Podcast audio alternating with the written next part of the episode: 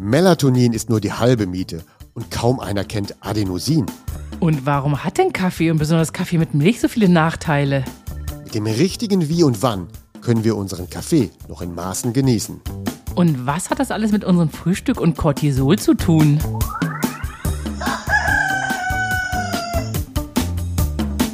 Die Schlafversteher. Mehr Verständnis für guten Schlaf, leichtes Lernen und erfolgreiches Arbeiten. Von Michaela von Eichberger und Andreas Lange. Disclaimer. Dieser Podcast ersetzt bei gesundheitlichen Problemen keinen Besuch bei einem Arzt oder einer Ärztin. Guten Morgen, Michaela. Wie hast du geschlafen? Ich habe gut geschlafen, acht Stunden, aber der Tiefschlaf fing erst in, ab der Mitte der Nacht an. Oh, warum? Wahrscheinlich wegen so Halsschmerzen. Ich brüte irgendwas aus. Äh, das macht sich durch Halsschmerzen bemerkbar, aber ich glaube, mein Körper kämpft und gewinnt. Ja, ich drücke dir alle Daumen. Ja, und wie hast du geschlafen? Ich habe eigentlich sehr gut geschlafen. Ich habe ähm, mir quasi einen kleinen Gefallen getan. Ich habe mir die Fußballergebnisse vor dem Zubettgehen nicht angeschaut. Was? Und dann kannst du schlafen? Ja, weil die Neugierde macht mich weniger wach als ein schlechtes Ergebnis. Ach so, okay, ja, verstehe. dann ärgere ich mich vielleicht ein wenig und dann äh, schlafe ich schlechter ein, tatsächlich. Aber ging ja dann nochmal gut für Dortmund aus. Ging sehr gut für Dortmund aus. Genau. Apropos Dortmund, ich war ja am Wochenende in München und da habe ich dann eine schlechte Nacht gehabt, weil ich habe mich da zu einem späten Bier überreden lassen. Oh, krass. Ja. Genau, und genauso wie bei dir habe ich das auch wirklich sofort in der Schlafkurve gesehen. Ähm, der Tiefschlaf fing erst um drei Uhr an. Also hast du auch mal sowas. Also dann aber wirklich nur nach so einer Sünde.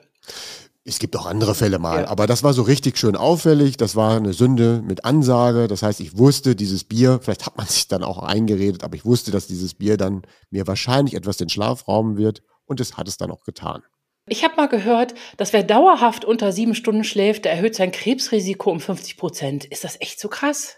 Ja, das ist, nach Stand der Forschung ist es wirklich 50 Prozent. Wissenschaftlich bestätigt. Der Grund ist so ein bisschen das, unter sieben Stunden Schlaf bekommen wir eigentlich nicht die Menge des Tiefschlafs zusammen. Und wenn wir dann nicht genug tief schlafen, haben wir ja schon gelernt in der zweiten Folge, baut sich auch nicht die entsprechende Immunabwehr auf. Und wir wissen auch, dass diese Immunabwehr sich ja nicht nur um die Infektion, wie jetzt mit deinen Halsschmerzen kümmert, sondern auch noch die Krebsabwehr managt. Das heißt also, mit einer schlechten Immunabwehr ist auch der Schutz vor Krebs, der dauerhafte Krebs, reduziert. Und das ist insbesondere dann, wenn wir älter werden. Deswegen gilt auch, wenn wir älter werden, mindestens die sieben Stunden sind gesetzt. Außerdem gibt es ja noch viele weitere Gründe, warum wir länger als sieben Stunden schlafen sollten. Bleiben wir auch leistungsfähig oder acht Stunden schlafen, dann werden wir auch nicht so schnell alt.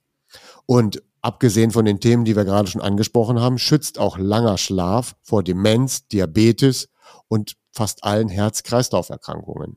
Ja, und auch die Organe profitieren extrem vom Schlaf. Wichtig ist, dass wir alles dafür tun am Tage, damit die Nacht eben optimal wird. Das Thema der Woche. Kaffee und andere frühe Sünden. Ja, mit frühen Sünden meine ich auch das zu frühe Frühstücken und ganz speziell die Kuhmilch im Kaffee. Die Herausforderung für diese Folge heute war für uns, dass wir so viele Mythen haben zu diesen Themen. Äh, und das alles in eine Folge zu bekommen, war schon nicht einfach. Aber bevor wir jetzt eben über Koffein und das richtige Timing sprechen, müssen wir euch einen berühmten Gegenspieler des Kaffees vorstellen. Das ist nämlich der körpereigene Botenstoff Adenosin. Wenn wir das gewusst hätten. Michaela, kanntest du eigentlich früher Adenosin? Adenosin, nein, hatte ich nie von gehört. Du warst der Erste, der dieses Wort jemals zu mir gesagt hat. Und seitdem habe ich mir natürlich gemerkt. Ja, ist eigentlich schon bemerkenswert, wie etwas, was so wichtig ist für unseren Schlaf, aber auch so unbekannt ist. Ja? Also da muss es ja irgendwo welche Gründe geben. Und einer der Gründe ist, das Adenosin ist halt eben der Gegenspieler unserer Gewohnheiten und Leidenschaften wie des Kaffees. Für alle bekannt ist aber nicht nur der Kaffee, sondern auch das Melatonin. Das ist ja für alle so das große Schlafding. Ja, also genau. also Melatonin kennt jeder. Ja. Ähm, das Melatonin regelt aber letztendlich nur das, dass du schlafen kannst. Das heißt also, es ist nur so ein Schalter. Ja, ab jetzt kannst du schlafen. Mhm. Aber Melatonin regelt nicht, wie tief du schläfst oder Melatonin regelt nicht, äh, wie müde du tatsächlich bist und wie schlafbedürftig du bist. Das tut das, das Adenosin? Genau, dafür sorgt das Adenosin. Also Melatonin ist nur quasi der Schalter. Ja, ich kann ab jetzt einschlafen, ich habe genug. Aber wie tief du dann in den Schlaf fällst und wie Notwendigkeit des Schlafs oder wie notwendig du diesen Schlaf empfindest, das passiert nur eben über die Menge des Adenosins. Ah, okay. Und Adenosin muss ich irgendwie aufnehmen über den Tag hinweg. Ja, nicht aufnehmen, sondern aufbauen. Ne? Aufbauen, aufbauen okay. wäre wär das Richtige. Ne? Äh, es baut sich auf, indem wir uns bewegen. Und es baut sich noch stärker auf, wenn wir Sport treiben, sitzen. Es baut sich sehr wenig im Liegen auf.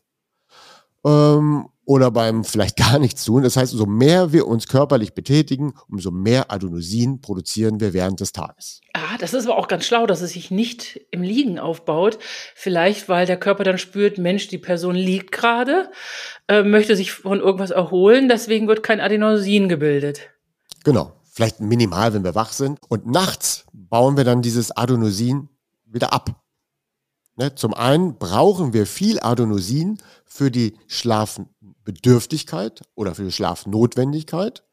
Und dann bauen wir dieses Adenosin, was wir den ganzen Tag aufgebaut haben, nachts wieder ab. Also, wenn wir viel Adenosin aufgebaut haben, gibt es auch viel Notwendigkeit, das alles wieder abzubauen, was im Schlaf stattfindet. Mhm. Habe ich wenig aufgebaut, gibt es weniger Notwendigkeit zu schlafen. Mhm. Wenn ich aber viel aufgebaut habe durch Sport, dann ist es aber auch notwendig, dass ich dann auch wirklich ausschlafe. Es macht keinen Sinn, viel Adenosin aufzubauen und dann den Schlaf durch eine kurze Nacht zu unterbrechen oder weil ich mir den Wecker stelle oder andere Notwendigkeiten. Wenn ich nicht ausschlafen kann, macht auch viel Sport am Tag zuvor nicht so viel Sinn. Ich brauche mhm. auch für andere Dinge noch den Schlaf, wegen dem Muskelaufbau etc. Aber das spielt so ein bisschen zusammen. Also die Menge der Bewegungen des Vortages müssen dann auch mit entsprechend Schlaf honoriert werden. Das klingt logisch. Und meistens macht der Körper das ja auch ganz von allein. Das heißt, Leute, die sich total verausgabt haben, die sollten sich für den nächsten Tag am besten keinen Wecker stellen, sondern darauf warten, dass der Körper ihn selber weckt. Das beschäftigt alle. Kaffee und Koffein. Und genau da kommt jetzt der Gegenspieler. Der Kaffee. Wenn wir jetzt morgens nicht lang genug geschlafen haben, dann fühlen wir uns ja müde. Das liegt daran, weil wir dann noch Reste an Adenosin in unserem Körper haben. Weil er dann nicht in der Nacht abgebaut worden ist. Aha. Und wenn wir diese Reste Adenosin in uns verspüren, das merken wir eigentlich nur durch Müdigkeit, dann trinken wir einen Kaffee.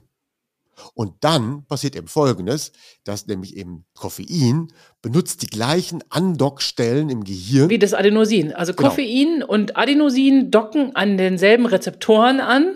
Genau. Und das ist doof. Da, wo ähm, Koffein andockt, hätte eigentlich lieber das Adenosin andocken wollen. Ja, genau, sehr schön beschrieben. Weil in dem Moment, wo wir Kaffee getrunken haben, sind die Andockstellen für unseren Müdigkeitsschalter blockiert. Das heißt, mhm. das Gehirn nimmt nicht unsere tatsächliche Müdigkeit mehr wahr und weiß auch nichts mehr dann von ihr. Mhm. Wir sollen ja auch morgens keinen Kaffee trinken, damit wir empfinden können, wie müde wir wirklich sind. Wenn wir sofort immer den Kaffee trinken, haben wir gar kein Gefühl dafür, haben wir ausreichend geschlafen. Das ist noch ein weiteres Argument, morgens keinen Kaffee zu trinken. Oh weh. Und äh, wie lange braucht es denn, bis wir Koffein abgebaut haben? Das heißt, wann sollte der letzte Kaffee getrunken sein? Ähm, ja, der, den letzten Kaffee, den sollten wir so, meine Empfehlung ist grundsätzlich 14 Uhr. Mhm. Bitte keinen Kaffee nach 14 Uhr trinken.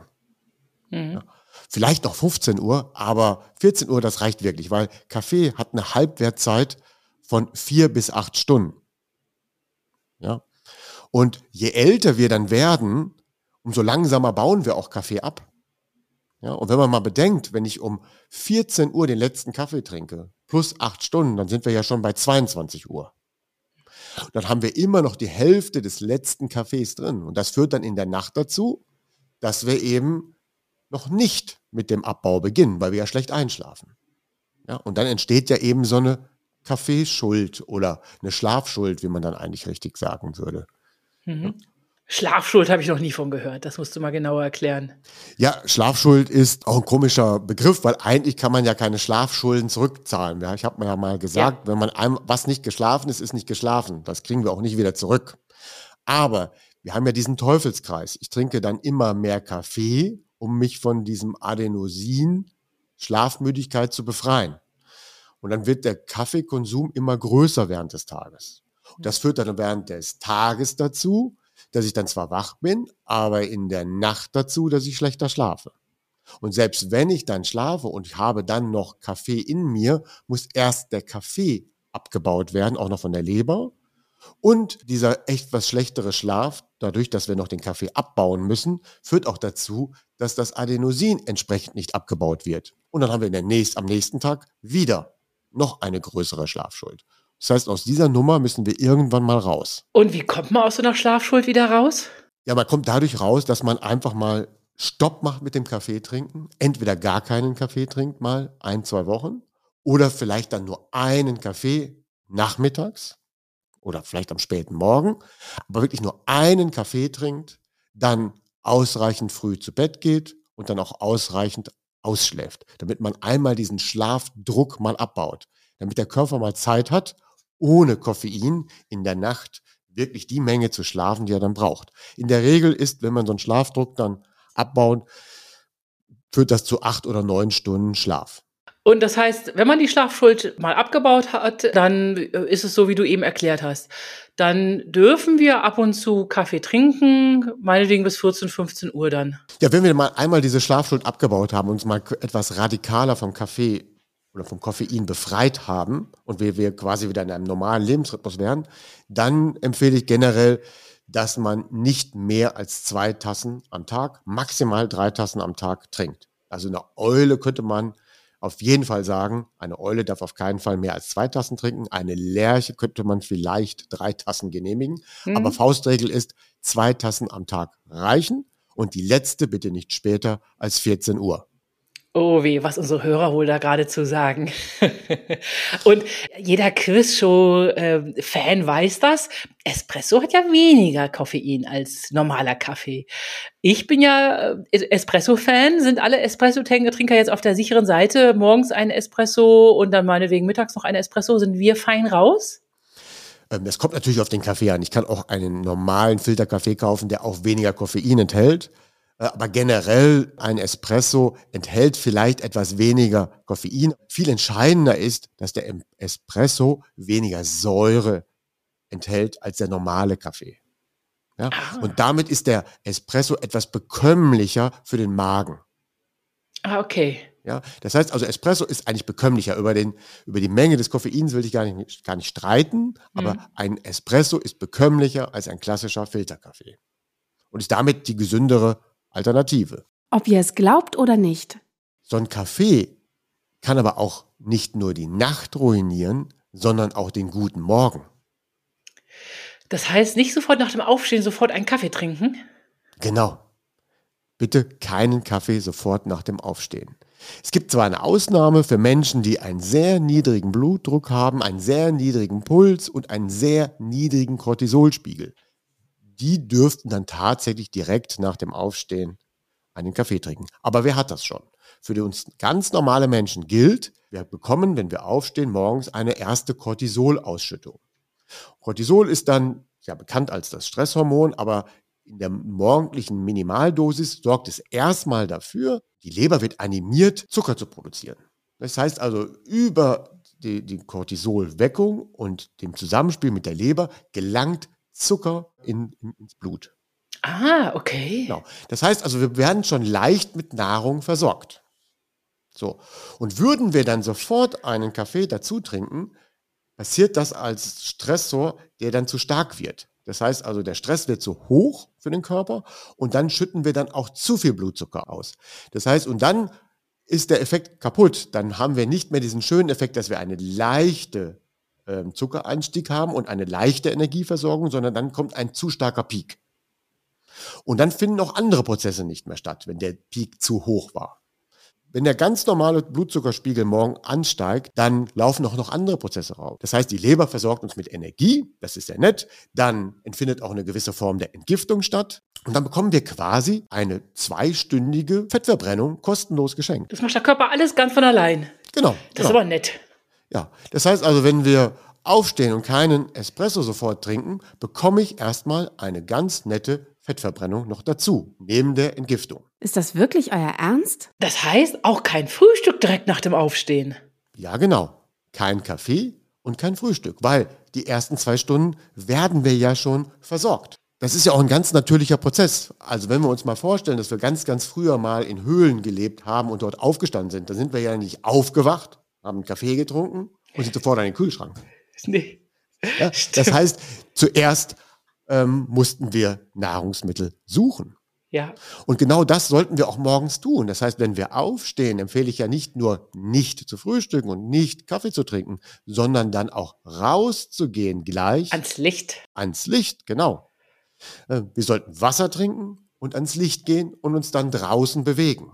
Ja. Leichtes Joggen, also keine Höchstleistung, oder mit dem Hund spazieren gehen, sind alles meine empfohlenen Tätigkeiten, weil dann bewegen wir uns. Das heißt, der Fettstoffwechsel wird richtig schön angeregt. Sonst kennen wir das ja beim Sport, dass es etwas länger dauert, bis der Fettstoffwechsel wirklich dann angesprungen ist. Mhm. Aber wenn wir die ganze Nacht geschlafen haben, keinen Espresso trinken und nicht frühstücken und dann draußen spazieren gehen, dann treiben wir den Fettstoffwechsel so richtig schön an. Oh, wie praktisch. Und damit eine Gewichtsabnahme. Und wenn man 16 zu 8 macht, dann ist es also doch besser, statt Abendbrot das Frühstück wegzulassen. Ja, wir werden ja nochmal ein Spezial zum 16 zu 8 machen. Aber es ist, wenn man jetzt wirklich entscheiden müsste, es gibt wirklich Vorteile. Es gibt, also das ist wirklich menschentypabhängig. Ja, wann ist es besser? Lasse ich besser das Abendessen weg oder das Frühstück? Aber wenn ich alle Fakten zusammenlege, gilt die Empfehlung eher das Frühstück weglassen. Mhm. Ja. ja. Das heißt nicht das Abendessen weglassen. Ich kann ja auch abends um 18 Uhr das letzte Abendessen ähm, zu mir genommen haben und dann morgens um 10 Uhr frühstücken, wenn ich das so meine. Aber dann muss ich dann vor diesem 10 Uhr Frühstück um 8 Uhr halt aufgestanden sein. Ah, okay. Ja. ja. So, aber das wäre jetzt noch nicht richtig 16 zu 8. Ähm, aber wichtig ist erstmal, generell gilt für alle, ganz egal, ob 16 zu 8 oder nicht 16 zu 8, nach dem Aufstehen zwei Stunden keinen Kaffee, kein Frühstück, aber viel Wasser trinken.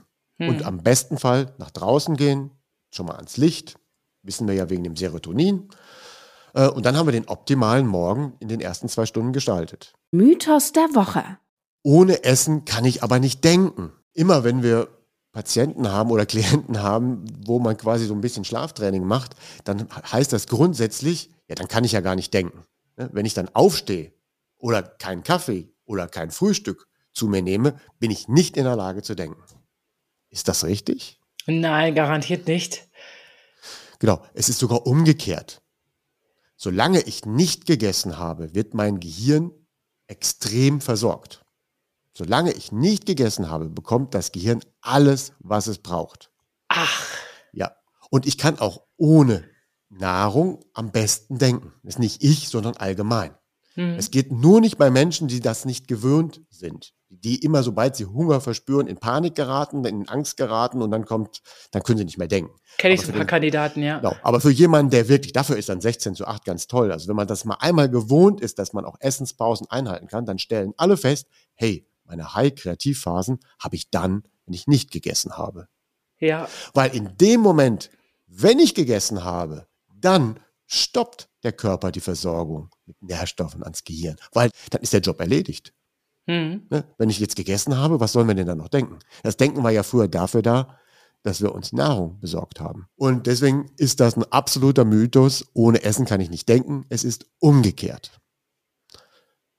Der zweite Mythos, Frühstücke wie ein Kaiser. Wir kennen alle diesen Spruch.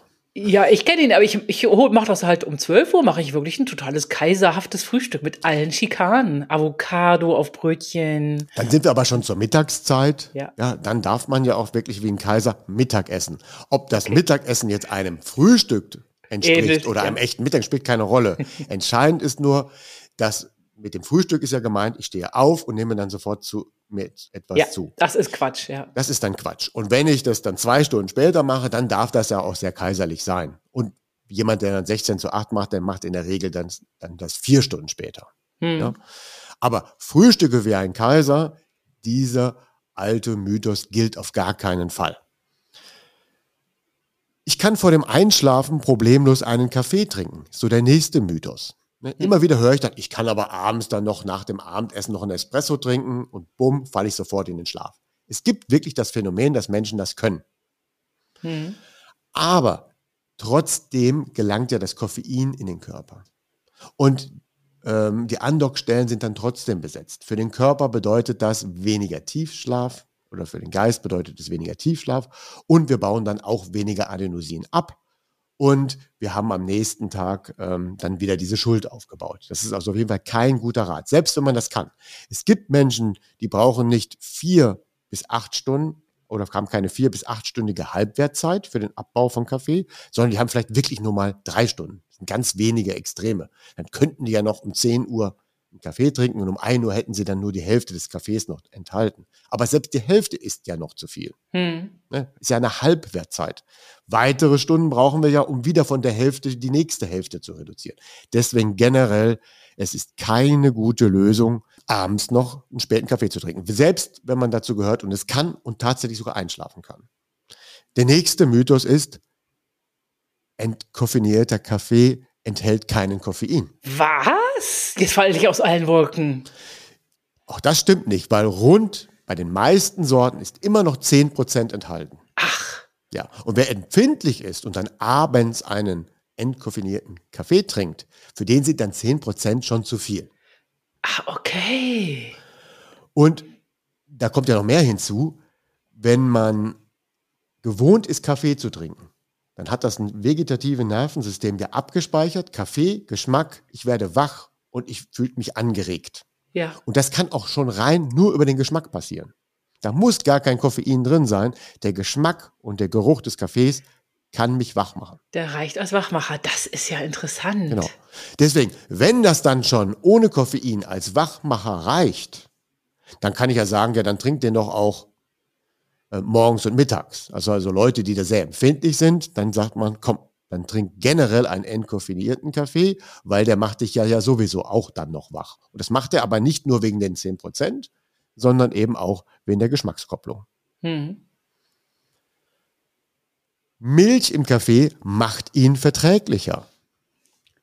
Ja, das glauben manche. Manche äh, glauben ja auch, ähm, das wäre quasi immer noch wie Fasten, wenn sie ein bisschen Milch in den Kaffee reintun. Das ist alles Quatsch, ne? Das weder wird es verträglicher, noch ist es noch äh, Fastenphase, sondern ist ja wie ein, äh, wie ein Dessert im Grunde, was man trinkt. Genau, also zur Milch muss man dann eines wissen. Wir haben natürlich für viel, bei vielen Menschen eine Laktoseunverträglichkeit. Die kennen ja alle. Generell sind wir fast alle auch leicht laktoseunverträglich. Die einen können es mal besser vertragen oder weniger, aber generell gilt, wer älter als fünf Jahre ist, baut eine leichte Unverträglichkeit auf, auf selbst wenn sie nur minimal ist. Also ist überhaupt nicht anzuraten, die klassische Milch zu trinken und natürlich auch nicht in den Kaffee.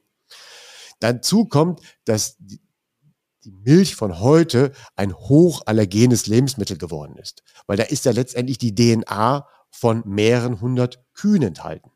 Ja? Das heißt, du trinkst ja jedes Mal eine quasi DNA-Information von verschiedenen Kühen.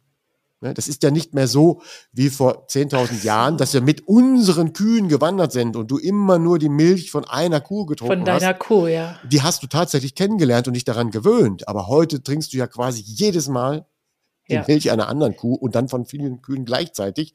Und das ist absolut Stress fürs Immunsystem. Ach, das wusste ich gar nicht. Das ja. ist ja ein Ding. So, das stresst und unser Immunsystem und deswegen ist es nicht zu empfehlen. Es ist ein hochallergenes Lebensmittel.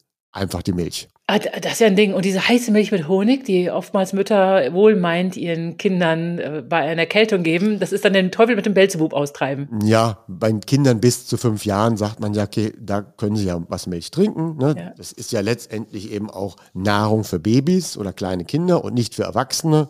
Aber für Erwachsene und älter Menschen auf gar keinen Fall Milch trinken.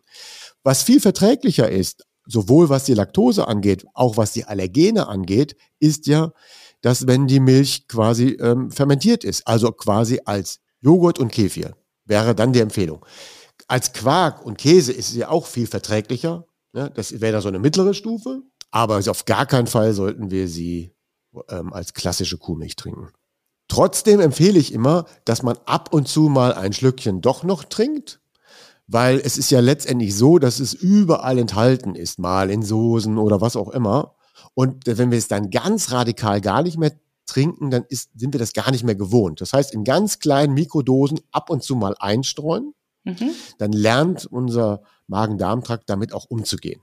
dann sind wir nicht geschockt, wenn wir mal aus Versehen irgendwann mal eine größere Portion zu uns nehmen. Ach, verstehe. Ist Ja. auch so ein bisschen Aber wirklich nur als. Minidosis Ja. und schon mal gar nicht hier, ähm, wie wir es vorhin gesagt haben, ähm, zum direkt nach dem Aufstehen. Ja, zum So, Frühstück gleich ein Latte Macchiato äh, lieber sein lassen. Genau. Ähm, dann haben wir noch das Problem, dass oft in, in der Milch dann ja noch Antibiotika-Rückstände sind, dass da Pestizide enthalten sind, die dann alle beim Joghurt oder so eben weniger gemessen werden. Und jetzt kommt eigentlich noch das ganz Besondere. Ähm, Milch und Kaffee bereiten dem Körper noch ein weiteres Problem. In der Kombination wird, werden beide Wirkstoffe nicht mehr richtig erkannt. Normalerweise erkennt der Körper Kaffee, also das, der Körper kann auslesen, ja, das ist Koffein, Kaffee kenne ich.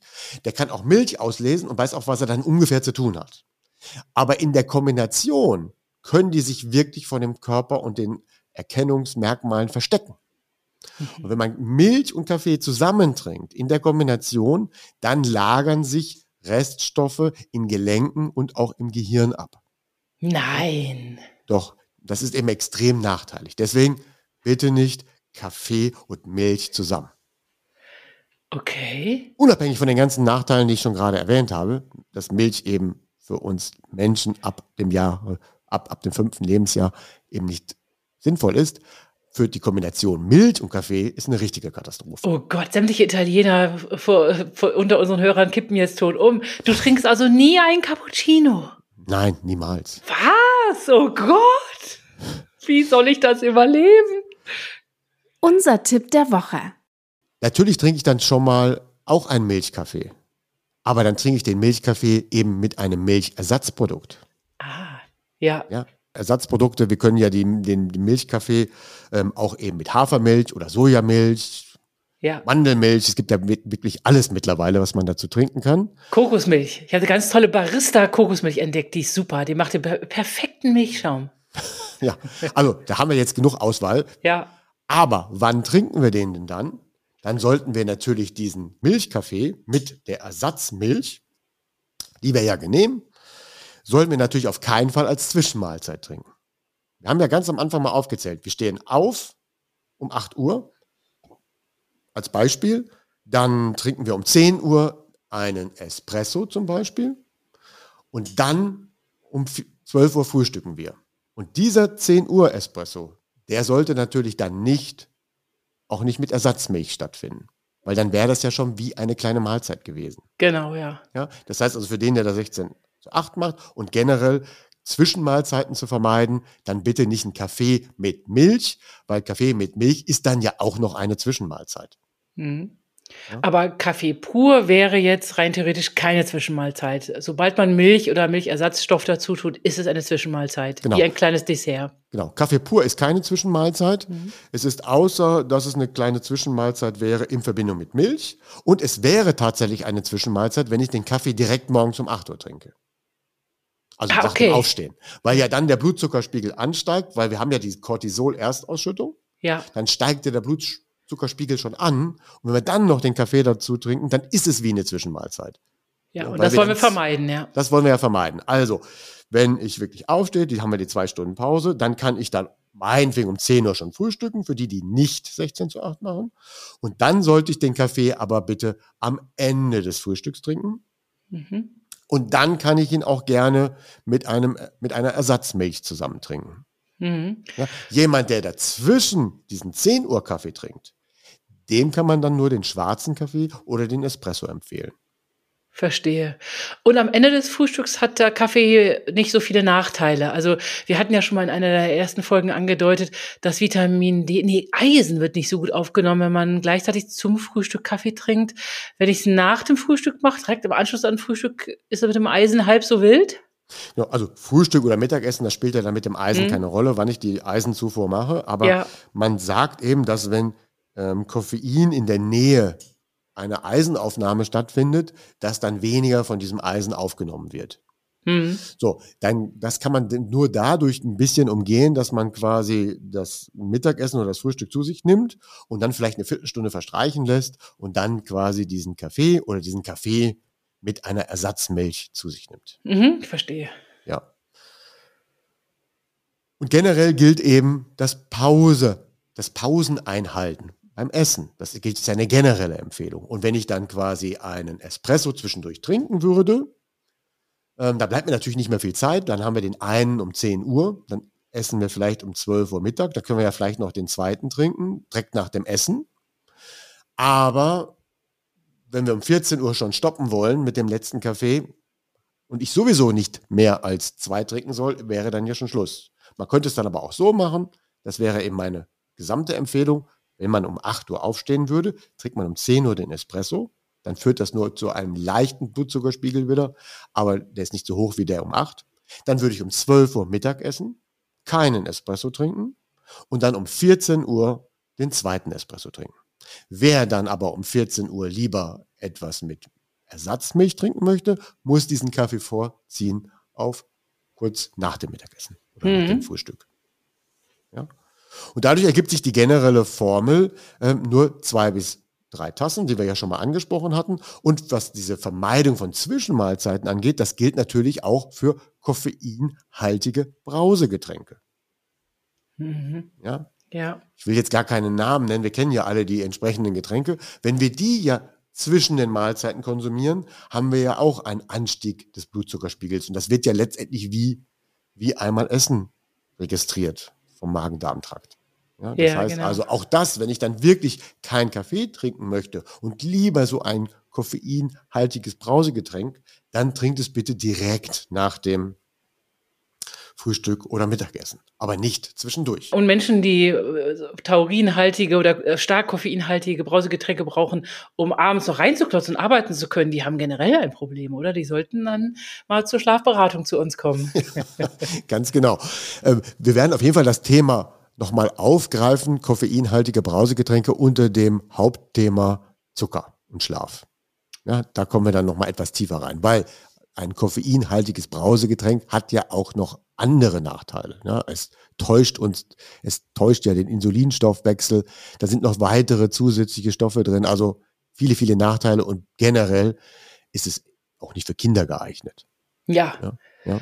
Das heißt, Koffein würde ich grundsätzlich keinem Kind unter 18 empfehlen. Da halten sich ja auch fast alle dann dran, dass sie den Kaffee erst sehr spät ins Leben bringen. Aber Cola, Cola. andere Getränke, ja. jetzt haben wir sie doch gesagt, es gibt ja auch andere ja. Firmen, ähm, die rutscht dann doch schon mal schnell da hinein. Generell macht die erwähnten Ernährungsumstellungen langsam. Erst eine Stunde kein Frühstück und dann erst im nächsten Schritt geht ihr auf die zwei Stunden. Und wenn Kinder nicht frühstücken möchten, dann lasst sie um Himmels willen. Einzig sorgt dafür, dass sie, so wie ihr, nach dem Aufstehen genug Wasser trinken und dass sie ausreichend zu essen für die Pausen dabei haben. Ja, das waren so die Tipps der Woche. Nochmal wichtig so für den, zum Schluss war auch, dass wir heute ja das Adenosin kennengelernt haben. Und Adenosin ist quasi einer der drei großen Elemente für guten Schlaf. Ja, das eine ist ja das Melatonin, das kennen wir ja schon alle. Das setzt den Schalter. Das zweite ist, ist das Adenosin, das sorgt dann auch für eine gewisse Schlafbedürftigkeit. Aber es gibt noch etwas, was wir dafür tun können, dass wir besser und tief schlafen. Und diesen dritten Effekt, der dann auch noch mithilft, den lernen wir dann in der nächsten Folge kennen. Oh, ich bin gespannt. Ja, Michaela, dann vielen Dank für diese Folge, für die vielen schönen Fragen. Ich wünsche dir eine schöne Woche. Ja, ich, ich wünsche dir auch eine ganz schöne Woche. Ich freue mich, ich bin sehr gespannt, was du mir als nächstes mies machen wirst in der nächsten Folge. eine Produktion der VAL. Tonschnitt und unsere unermüdliche Gastgeberin Michaela von Eichberger. Redaktion und unser unnachgiebiger Experte Andreas Lange. Die Schlafversteher. Jede Woche neu und überall da, wo es Podcasts gibt.